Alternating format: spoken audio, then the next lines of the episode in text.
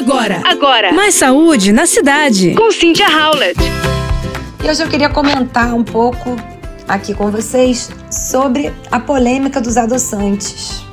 Então vamos lá. O que aconteceu? A Organização Mundial de Saúde concluiu que o consumo de adoçantes não açucarados, portanto aqueles que não têm caloria, quando usado como substituto do açúcar em alimentos e bebidas, pode sim ser uma estratégia útil para reduzir a ingestão de açúcares livres e, consequentemente, o risco de doenças associadas ao consumo excessivo de açúcar, como obesidade e cáries dentárias.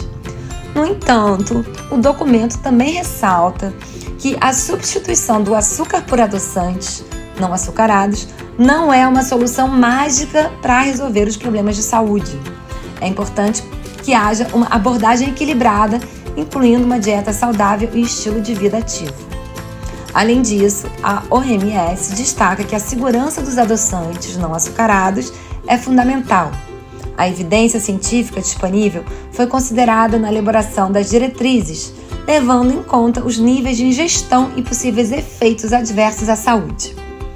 Gente, é importante mencionar que o consumo de adoçantes não açucarados, digo aqueles sem caloria, pode variar de acordo com a legislação e a política de cada país.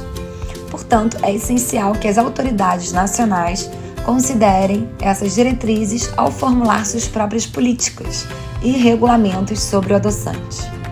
No entanto, é importante notar que a pesquisa científica continua evoluindo e novos estudos podem fornecer insights adicionais sobre os possíveis efeitos dos adoçantes artificiais é fundamental acompanhar as recomendações das autoridades de saúde e agências regulatórias para obter mais informações atualizadas sobre o tema. Ok? Entendido? Porque a gente ouve muita coisa errada por aí, fake news sobre essa questão. Você ouviu Mais Saúde na Cidade com Cynthia Howlett.